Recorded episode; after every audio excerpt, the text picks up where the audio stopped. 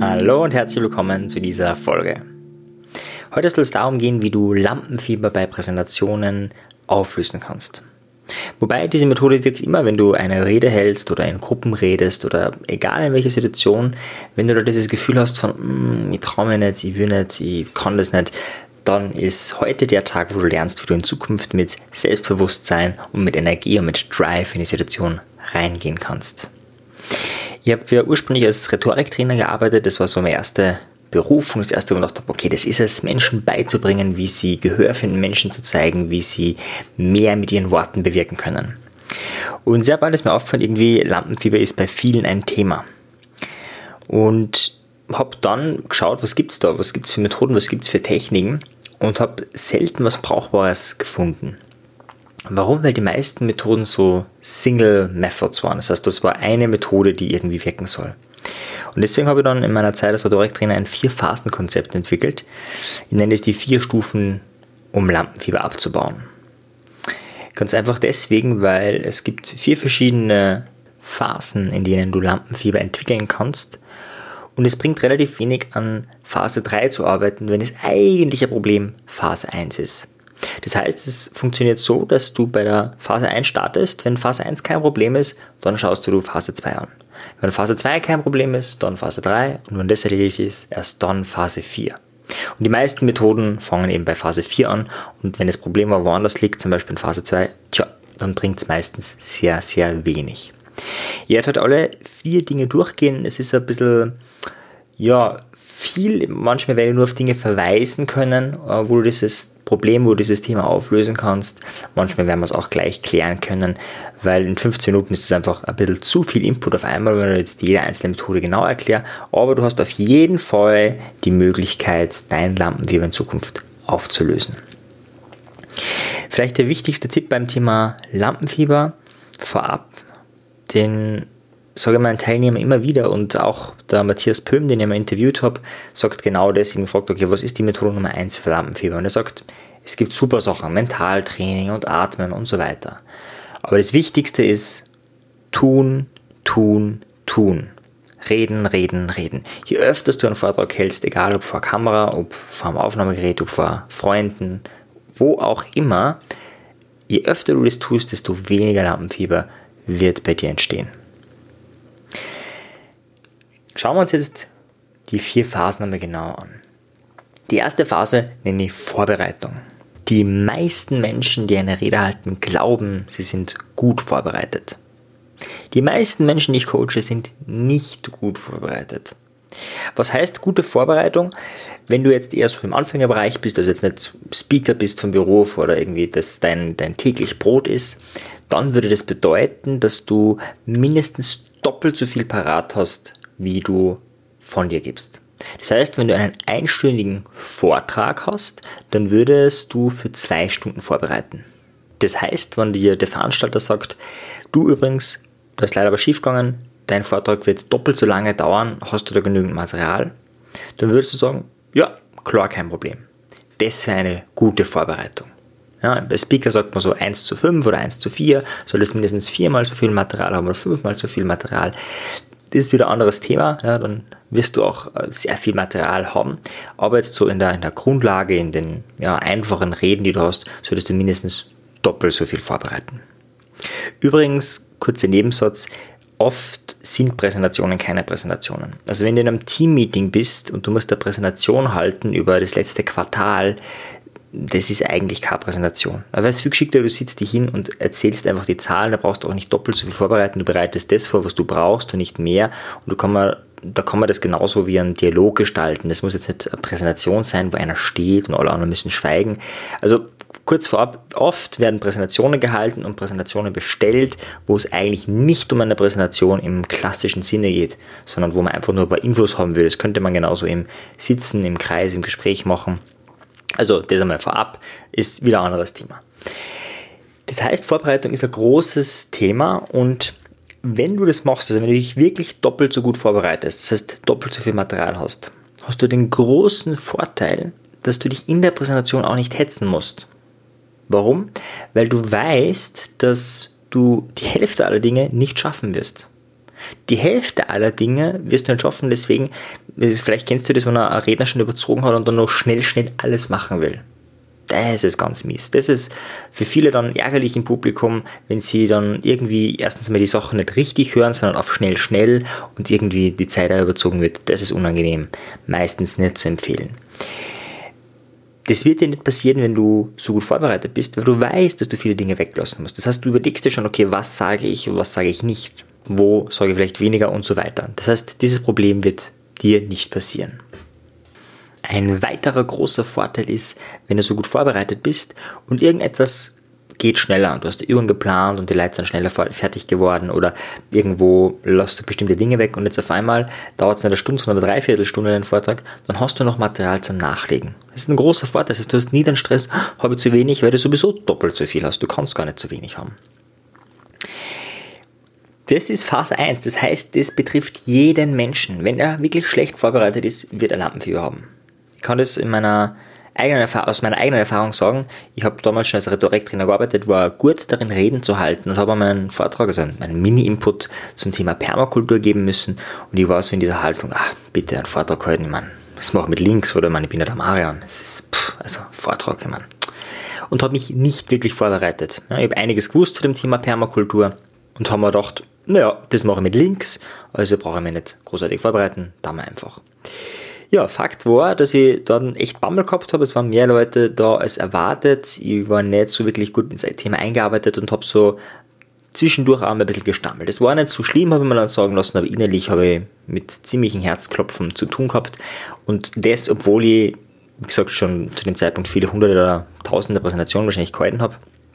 Ganz einfach deswegen, weil du schlecht vorbereitet bist. Das Problem bei der schlechten Vorbereitung ist, dass du keine Steine im Fluss hast, wie die Vera F. Birkenbill sagt. Das heißt, wenn du gerade nichts mehr warst, kannst du halt auf einen anderen Stein hüpfen, wie beim Fluss, irgendein anderes Thema, was du, wo du Infos hast, die du jetzt erzählen kannst. Das geht dann nicht mehr, weil du einfach zu wenig Infos hast, um das tun zu können und dann denkst du auf einmal drüber nach, wie sehen die anderen das jetzt, dass du schweigst und dann kommt der Stress hoch. Das heißt, das ist Phase Nummer eins. Jetzt gehen wir davon aus, du hast es wirklich gescheit gemacht, du hast dich wirklich gut vorbereitet mit vielen Infos und so weiter. Dann kommen wir in Phase 2. Phase 2 ist die Struktur. Wenn du eine starre Struktur hast, wird es Stress erzeugen. Eine starre Struktur bedeutet, nach A kommt B, nach B kommt C, nach C kommt D. Das heißt, deine Rede ist gegliedert in einer Art und Weise, dass du bei A schon über B nachdenken musst oder was halt als nächstes kommt. Bei B wiederum musst du an C denken, bei C an D und so weiter und es geht bis zum Schluss. Das erzeugt Stress, weil du ja ständig wissen musst, was ist der nächste Buchstabe. Wenn noch A, B, C oder F kommen könnte, wäre das nicht so stressig, weil irgendwas wird da schon einfallen. Einer von den Steinen wirst du schon erreichen, wirst du schon drauf springen können. Ein Thema wird dir schon einfallen. Eine starre Struktur ist dann nicht anstrengend, wenn du zum Beispiel PowerPoint verwendest, weil dann brauchst du dir nichts merken. PowerPoint macht es für dich. Das geht zwar zu Kosten der Zuhörer, ist meistens ziemlich langweilig, interessiert meistens niemanden, aber natürlich in dem Fall wäre eine starre Struktur nicht schlimm. Schlimm ist es erst dann, wenn dann auf einmal die Technik nicht funktioniert und du kein PowerPoint hast. Dann hast du wieder diese starre Struktur und du musst irgendwie schauen, wie du jetzt zurechtkommst.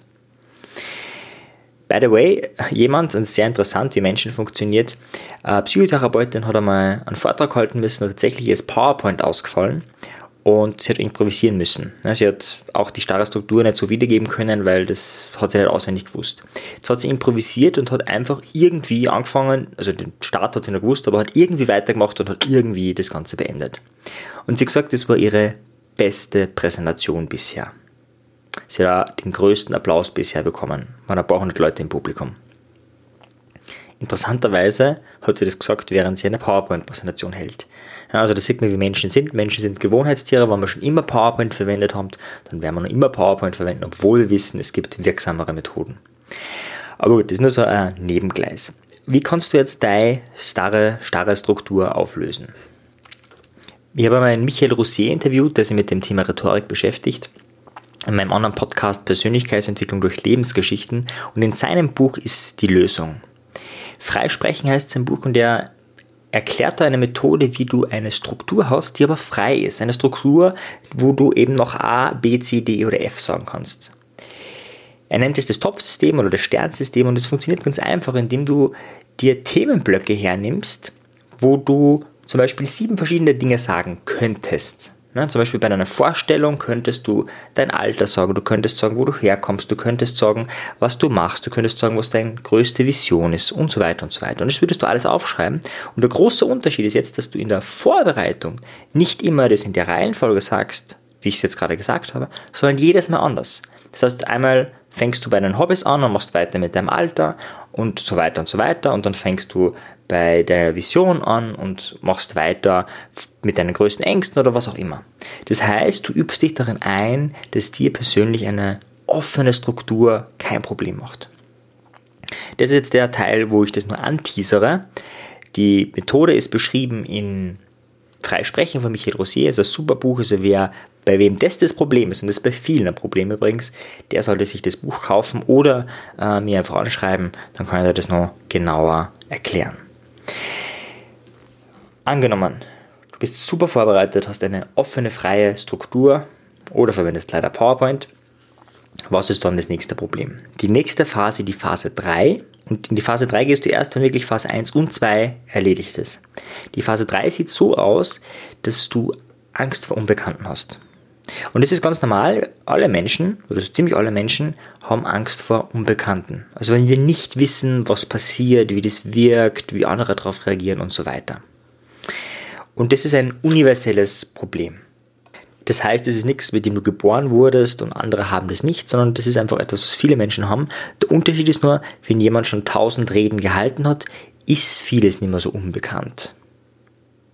Aber auch da empfehle ich, wenn du in einem neuen Hotel einen Vortrag haltest, früher schon zu kommen, um dir vorher anzuschauen, wie sind die Räumlichkeiten oder die Bilder anzuschauen und so weiter und so weiter. Ein Trick ist die Tapetentechnik von der Vera F. Birkenbiel und die sieht folgt aus. Sie hat erkannt, dass viele Menschen, viele Kids vor allem, Prüfungsangst haben und diese Prüfungsangst auch damit zusammenhängt, wie die Menschen in die Prüfung gehen und wie die Menschen lernen vor der Prüfung. Und diese zwei Situationen sind meistens sehr unterschiedlich. Also sie beschreibt es so, zu Hause lernt man mit den abgenagten Tischen in Socken und in vielleicht ja, irgendwelchen Schlapperklamotten, man ähm, lernt mit vom eigenen Schreibtisch, man hat ja, die Umgebung ist ganz anders, es ist vielleicht ruhiger, aber das ist Hintergrundmusik und so weiter. Also alles ist anders. Und dann in der Schule hat man vielleicht eine Uniform, hat gepflegte Sachen, man schreibt mit der Füllfeder, man ist so gekleidet, fein gekleidet, man hat keine Hintergrundmusik und so weiter und so weiter. Das ist eine ganz andere Situation. Es ist alles anders.